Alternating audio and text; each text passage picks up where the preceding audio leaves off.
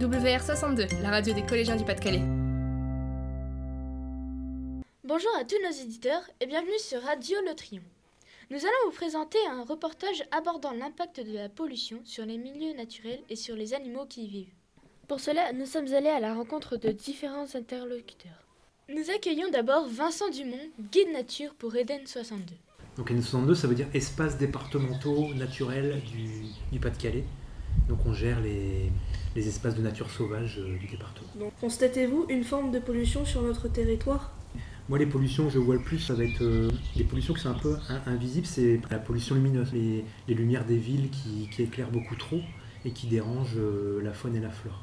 Qu'est-ce qu'on a encore aussi euh, comme pollution? Il y a la pollution marine, puis la pollution classique du plastique, il y a énormément de plastique sur les plages. Même s'il y a du nettoyage qui est fait régulièrement, il y a encore des déchets qui, qui se retrouvent.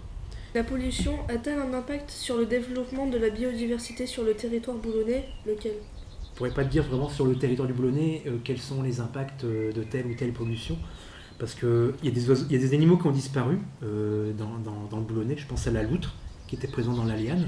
Et puis à côté tu as des animaux qui reviennent. Je pense au hibou grand-duc qui revient dans, dans, le Boulonnais.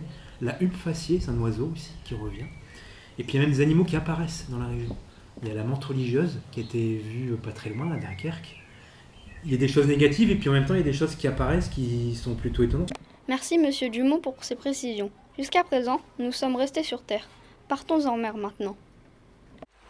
Notre rencontre avec Alexandre Duchemin, marin pêcheur dans le Boulonnais depuis plus de 20 ans, nous a permis d'en savoir plus sur la pollution dans la Manche et ses effets.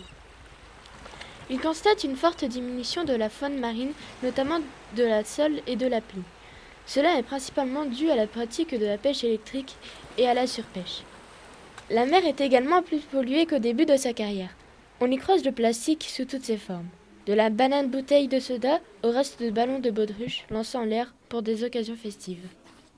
Grâce à ces intervenants, nous en savons plus sur l'impact de la pollution dans le milieu naturel. Mais comment y remédier? Voici quelques solutions.